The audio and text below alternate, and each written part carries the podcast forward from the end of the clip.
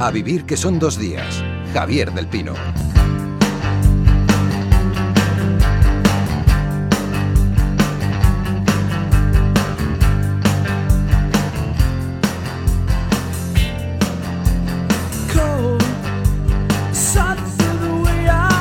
Decía Borges que otros se enorgullezcan de lo que han escrito, yo me enorgullezco de lo que he leído. Oscar López es también de los que debe estar muy orgulloso por todo lo que ha leído, todo lo que nos lee. Oscar, ¿cómo estás? Buenos días. Buenos días, hombre, de alguna cosa no, ¿eh? Sí, e, es verdad. Eso pasa con todo, ¿eh? con la música, con el cine. Por ejemplo. Hay, cosas que conviene olvidar. Además, te ocupan espacio en el disco duro del cerebro y es mejor hacer hueco, ¿verdad? Sí, que es verdad, hay que hacer un, un delete, ¿no? ¿Qué dicen? Exacto. Hoy hablamos con el último ganador de uno de los premios más particulares que se entregan en España, el Biblioteca Breve de Seis Barral, eh, que es un premio Oscar que casi podríamos rebautizarlo como el premio Guadiana, ¿no? Sí, es verdad, porque dejó de entregarse entre 1972 y 1999. Fue un premio que nació en el 58, en la primera edición lo ganó Luis Goitisolo con Las Afueras y nació con la pretensión de encontrar nuevas voces, ¿no? escritores jóvenes que según dijo el jurado se incorporarán al, al movimiento de la renovación. Imagínate tú quién lo ganó, gente como Vargas Llosa, como Caballero Bonal, como Juan Marsé, como Carlos Fuentes, como Juan Benet. O sea que realmente consiguieron su objetivo. Luego cuando regresó en el 99 un poco con la misma intención, pues el primero en ganarlo fue Jorge Volpi y luego lo han conseguido autores como Luisa Castro, como Juan Manuel de Prada, como Clara Usón y como nuestro invitado de hoy. Exacto, el ganador de la edición 2014 de ese premio Biblioteca Breve es Fernando Aramburu con la novela Ávidas Pretensiones.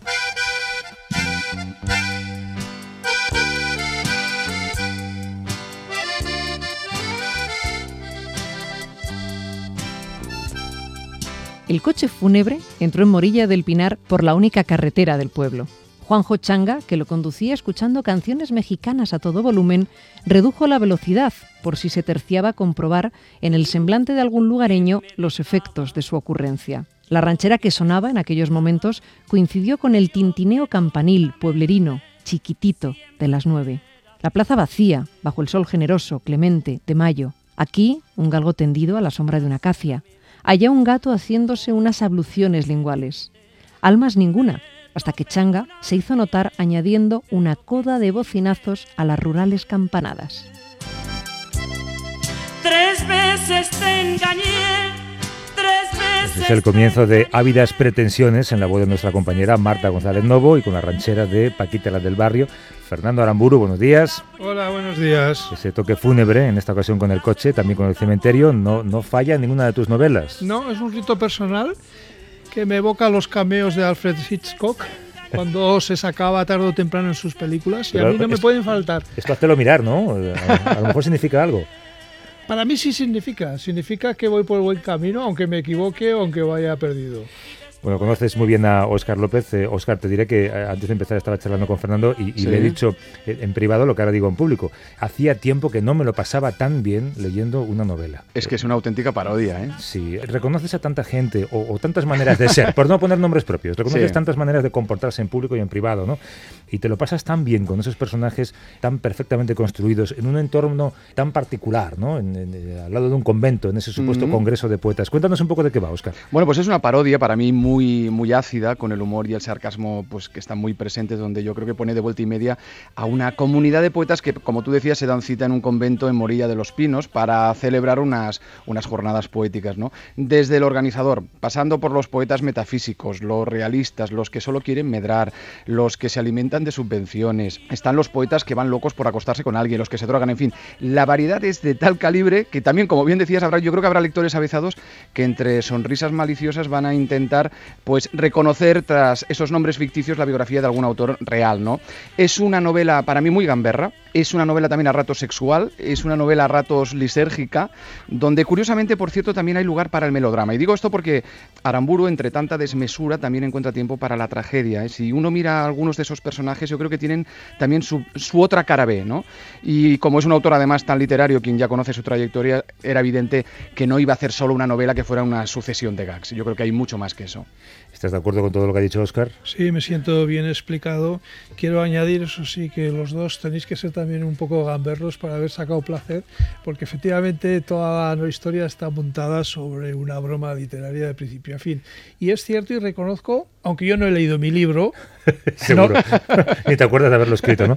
Sí, sí lo he escrito. Quiere decir que yo he convivido con él, pero no desde la perspectiva del lector que descifra e interpreta. Claro. Sí, creo recordar que había algunos pasajes en los que el humor no consigue imponerse. No. Y es- esos momentos son particularmente los que a mí Pues más me fíjate- toca el corazón. Fíjate que cuando decía que hay que ser un poco gamberro, Oscar, yo, yo creo que el narrador, o el punto de vista del narrador de esta novela es un narrador gamberro. Lo es. Y, y yo, yo pensaba cuando la, cuando la leía, pensaba, yo creo que Fernando cuando ha escrito esta frase se ha parado, se ha regocijado, ha reído un rato, se ha tomado algo y luego ha vuelto. Eh, no era extraño que se me saltase la carcajada. Eh, en mi casa ya me conocen, ya no vienen a ver qué ocurre ahí o con quién estoy, ¿no? Pero es que además yo decidí que la gamberrada no se limitara solamente a las figuras de ficción, sino que abarcara también el propio género de la novela y incluso el idioma en el que, o el registro lingüístico en el que se expresa el narrador, ¿no? Ya, yo, yo creo, fíjate, no, solamente sobre poetas, es, es también una crítica a todo aquel que se considera importante, a todo aquel que pretende ser pretencioso. No sé si alguna vez te ha pasado esto por la cabeza o es una impresión mía. Sí, pero ¿qué tampoco estoy libre de debilidades, ¿no? Quizá las conozca porque yo también las tengo. Pero he sido un poco puñetero al inducir al posible lector a hacer esta lectura morbosa, consistente en, en tener curiosidad por saber quién se esconde detrás de cada personaje. ¿no? Y para ello lo que hice fue anteponer a la novela una nota aclaratoria en la que el narrador anuncia que ha cambiado los nombres de los personajes pues para que no lo maten o no le destruyan sus bienes. Claro. Ahí quería ir yo ahora. A ver, cuando tú estabas escribiendo o estabas un poco dibujando esos personajes y evidentemente tú a lo mejor en alguno de ellos tenías ya en la cabeza el personaje real, ¿cómo hacías para que no se te viera mucho? Quiere decir, que la que decir, ay, esto no lo voy a contar porque si cuento esto ya el lector va a saber de quién estoy hablando. Lo que pasa es que me obligáis a traicionar mi propia ficción, pero voy a ser honrado y voy a responder. Yo no he pensado en nadie en concreto, pero sé cómo piensan los demás y sé que iban realmente a caer en esa trampa propia de la ficción. Pero es que además, aunque la paleta de comportamientos del ser humano sea bastante grande, si singularizamos a un personaje, le damos una serie de características, la vamos, lo, vamos, o sea, las posibilidades las vamos empequeñeciendo hasta que finalmente el lector probablemente piensa en alguien. Porque además he leído por ahí que eh, de una manera bastante inmediata solemos clasificar los tipos, ya con una primera mirada, ¿no? Alto, eh, no sé, eh, mayor o frágil, o, en fin. Entonces, si, no me voy a alargar, ¿no? Pero vamos a decir, si yo presento un personaje que, del que digo que tiene 70 años, y uno conoce el panorama actual español, ya al decir eso, vamos a decir que ya lo, reduce las posibilidades para saber quién es realmente a 20 individuos. Y además de decir que tiene 70 años, digo que es gordo, pues ya de los 20 dejo en 8. O sea que al final es posible que alguien dé en un nombre concreto, aunque yo no haya pensado en ello. Claro, lo que pasa es que tú eres muy hábil, porque también ahí entre medio vas colocando nombres de autores que existen realmente. Exacto, Ahí- claro, sí. es que tú Estás eres muy listo. a los Claro. lectores. Sí, Y- aunque como mencionados, ¿eh? ningún personaje, o sea, ningún nombre real participa como No, personaje no. de la novela. Por ahí sale Pérez Gin Ferrer, por ejemplo, ¿no? Eh, Sí, la- Caballero Bonal, Coli-. Colinas también, Antonio Colinas. Lo, lo cual nos hace pensar que Don Mateo existe y eh, deberíamos saber cuál es su nombre verdadero. Sí, pero probablemente alguien lo sepa mejor que yo. El auténtico, ¿no? No sé si seguisteis la intervención de Gin Ferrer cuando se hizo la rueda de prensa con ocasión del anuncio del premio. Él defendió su gremio, ¿no? Estaba incluso un poco dolido en el sentido de que no le parecían poetas los que, aparecen, ¿no? los que aparecen en mi novela. Yo habría hecho lo mismo en su lugar, ¿eh? Ojo. Eh, pero en realidad no se puede saber si son buenos o malos poetas porque sus poemas no están dentro de mi novela. No, no, pero sí que hay veces que leyéndolo el lector puede tender a pensar, ¿no será esto una especie de venganza contra el gremio? Contra el gremio de los que dan premios, no, no de los que lo reciben, ¿no? No, pero yo no escribo para vengarme de nadie. Es un trabajo literario de este tipo, abarca un espacio temporal de trabajo muy largo. y, eh, para, un- ¿para qué me voy a esforzar si el objetivo fuera tan pequeño? Fíjate, Óscar, que la, la- la última vez que estuvo, que estuvo por aquí eh, Fernando, hace, hace ya meses, era con la Gran Maribián, si no recuerdo mal. Sí. Eh, que yo, yo no conocía su obra anterior eh, y, y la descubrí ahí. Jamás pensé que Fernando tenía esta vis cómica. Y él me decía ahora, dice, no, si yo siempre hago esto. Y no solo hago esto, sino que además en mi relación cotidiana con las personas, eh, mi primer impulso normalmente es humorístico. Entonces, eh, estas obras en las que el humor eh, eh, predomina son un poco las, que, las más cercanas a mi manera de ser todos los días. Son más bien las obras serias aquellas en las que me obligan un poco a cambiarme como persona. ¿no? Ah, Por otro lado, cuando escribo una novela, durante el tiempo de la escritura, en mi relación con los demás y con mi pobre familia que sufre más que nadie, de alguna manera soy como, como uno de ellos, como uno de los personajes más, ¿no? y hablo como ellos.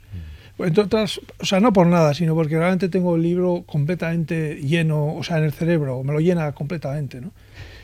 Oye, creo que también eres muy valiente. Y digo esto porque eh, tú sabes que circula en los ambientes literarios que concretamente los poetas tienen la piel muy fina, más que los novelistas. Yo no sé si es algo que compartes. Mm, Sí, pero no se trata de una opinión, sino de un hecho. Decir, Contrastado. eh, Sí, sí, además. Y, contrastado por la experiencia de otros que me han dicho lo mismo, ¿no? Es un gremio bastante conflictivo, susceptible, pero hay de todo, Se lo evidentemente. toma todo a pecho. O sea, ¿Son peores los metafas o los realistas tú? Eh, y bueno, esas dualidades, esas eh, peleas de escuelas también las hemos conocido con otros nombres, pero además desde hace varios siglos. Y bueno, esas disputas eh, a la manera de- de los espermatozoides que menean la colita y corren todos para llegar a la gloria, o sea, al óvulo donde solo cabe uno. Esto es más visible en poetas que entre novelistas. ¿no? O sea, mi relación con los novelistas es un poco más objetiva, más, más profesional. O sea, no nos vemos tanto como posibles rivales. ¿no? Tú, tú fuiste poeta antes que novelista, ¿no? Y espero seguir siéndolo, aunque malo. No hay poeta malo, son poetas incomprendidos. No, hay poetas flojillos también. Bueno, aquí se dice la novela, ¿eh? Aquí entre ellos Sí, se dan una sí, de palos sí. terribles, ¿eh? Sí, sí, Quiero sí, decir que-. Oye, porque aquí de hecho, leyendo tu libro, Fernando, da, da la sensación que hay que separar entre lo que es literatura y lo que es una carrera literaria, porque aquí parece que hay gente que está más preocupada de su carrera que no de sus propios poemas. Sí, señor. Y además también hay que distinguir entre lo que es literatura y lo que es el comportamiento. Quiero decir que si yo saco una novela a un señor que come unos hongos con el fin de superar la realidad o, o presento a otro que se ha emborrachado, eso no quiere decir que yo esté atacando a la literatura, ni a esa persona como poeta. En- Esto en realidad es, es una de las claves del libro, el hecho de que yo saco poetas no en el momento en que están creando o suscitando la poesía, sino como personas normales y En corrientes. el, el caso de los hongos, eh, el, el- el final de esa secuencia que no voy a contar aquí es eh, terrible y eh, algo escatológico. Pero en fin, eh, yo decía antes que es una novela quizás sobre la gente que es pretenciosa. Lo que está claro es que todos los que salen en esta novela tienen un ego enorme. Sí, es verdad. Es algo que pasa con todos los escritores. Bueno, yo creo que todos tenemos un ego. El problema que quizá tengan los que se dedican eh, intensamente a la creación poética es que su ego está mm, más implicado en lo que hacen que el de los demás. ¿no? O sea, por ejemplo, los novelistas tenemos el recurso de eh, atribuir vivencias propias a figuras inventadas. Y, a- menudo contamos eh, asuntos que nos han ocurrido, pero trasladados a, personajes de ficción, que de alguna manera interpretan lo que nos ha ocurrido, lo que nos ha pasado, incluso lo que pensamos. Pero el poeta no, el poeta se la juega en cada poema. Y la prueba de ello es que cuando se les juzga eh, su trabajo, eh, se les juzga a ellos al mismo tiempo. Entonces eh, se puede llegar a decir que no tiene sensibilidad o que no tiene oído musical. Es decir, es, es la persona la que al mismo tiempo es juzgada eh, junto con su trabajo. Y claro, eso hace que su ego sea mucho más visible, aunque no tiene por qué ser mayor que el de, pues, yo que sé, un fabricante de sillas, Como un periodista. Claro. Por ejemplo. Fernando, ¿qué pasa con eso que yo comentaba antes de esa, vamos a decir, cara B de algunos personajes, esa cara más melodramática? Pienso, por ejemplo, en el personaje de Amalia Solórzano, que ha sufrido la muerte de su hija. Sí, pero bueno, esta es, es mi obligación, la de presentar persona- personajes lo más complejos posible, ¿no? O sea, es, es verdad que hay, hay escenas, hay episodios donde el personaje es tratado como si fuera un títere o un muñeco, pero cuidadito porque puede haber sorpresas, es decir, que yo hago un esfuerzo continuo a medida que voy avanzando en la redacción de la novela por dotar a los personajes de volumen humano. Y, y incluso estoy dispuesto a, a afirmar que las historias que pueblan la novela son serias y en muchos casos dramáticas. El problema para los personajes... Hombre, claro que lo son, desde el alcoholismo de unos hasta... Claro. Sí, claro, pero es que una cosa es el alcoholismo y otra es que el alcohólico vomite al pie de un ciprés que por- anteriormente ha recordado al ciprés de, de Silos de Gerardo Diego. ¿no? Es decir, que el narrador está ahí manipulando la realidad y está empeñado en darle un viso cómico. Pero no siempre lo consigue, creo que no siempre lo consigue. A veces, a veces se impone la ternura, se impone otro tipo de escenas más serias. Y es, curioso que intercalas eh, eh, elementos que se convierten casi en personajes. Uno son las monjas, Sí. eh, otro es el pueblo. El pueblo es eh, eh, Morilla de los Pinos, si no mal lo llamas, ¿no? Sí, moría el Pinar, O Morilla del Pinar, que, que- que podría ser cualquier pueblo eh, perdido en cualquier lugar de. España, ¿no? Sí, naturalmente, con sus vecinos, desconfiados con respecto al que llega nuevo, su Con su bar de mala muerte. ¿no? sus supersticiones, y etcétera, etcétera. Y, y- Claro. y- y las monjas, Las monjas no son las monjas típicas de las películas cómicas. Cuidadito, que tienen bastante carácter. Ah, ya, yo me he quedado con ganas de saber qué ocurre de puertas para adentro. ¿es algún- Sí, sí, es verdad. No, no, yo no tengo más datos que los que están en la novela. O- oye, ¿y qué pasa? Y me vais a perdonar esta expresión coloquial, pero la mayoría de los poetas son unos salidos. Algunos sí. Bueno, hay un dos o tres que van pronto a la cama, Sí. pero esos no me interesaban narrativamente. De esos hablo poco. Sí, Pero claro. re- responde a la pregunta. Claro, pero ¿qué pasa ahí? Sí, pero bueno, esto lo comprueba cualquiera, ¿no? Tiene una serie de pulsiones de todo tipo, también sexuales, y mi obligación pues era un poco contarlas, eso es todo. Esto lo sabías desde el principio que iban a ser así. No, la novela está improvisada de principio a fin. Lo que yo sí sabía es que iba a meter en, el- en la coctelera 29 tipos. Y yo iba a agitar literariamente la coctelera y saldría una novela. Pero vamos a decir que yo terminaba un capítulo y no sabía cómo iba a seguir. Yo, sí, yo tenía una estructura, tenía un tono, tenía un narrador, tenía todos los elementos suficientes para hacer una novela. Pero lo que es la trama, esto yo me lo he ido inventando por el camino. Pero fíjate, eh, y esto yo creo que es un elogio, tú al principio incorporas una lista de eh, asistentes al Congreso, si no recuerdo mal, Sí. pero cuando arrancas el libro dices, "Joder, 29 nombres propios, eh, me voy a perder en esta novela. Y al final, yo creo que el lector es capaz de decir cuál es cada cual y cuáles son sus, sus, sus delicadezas, sus miserias, sus aspiraciones. Y sin glosario, ¿eh? Sí, bueno, 29, eh, pronto son 28 porque uno se larga cabreado ya Sí, en sí, las primeras horas y por otro lado no todos tienen merecen la misma atención. Más es decir que hay un grupito de 8, 9, 10 que son los verdaderos protagonistas sobre los que reposa la trama, ¿no? Y otros son pues un poco comparsas dependiendo un poco de- del tipo de situación en la que participan. Hablando de comparsas, ¿está Vanessa o Vanesita? ¿Existe? Vanesita es muy importante esta novela. Sí. Eh, No, no me refiero a la la- novela, me refiero al mundo literario.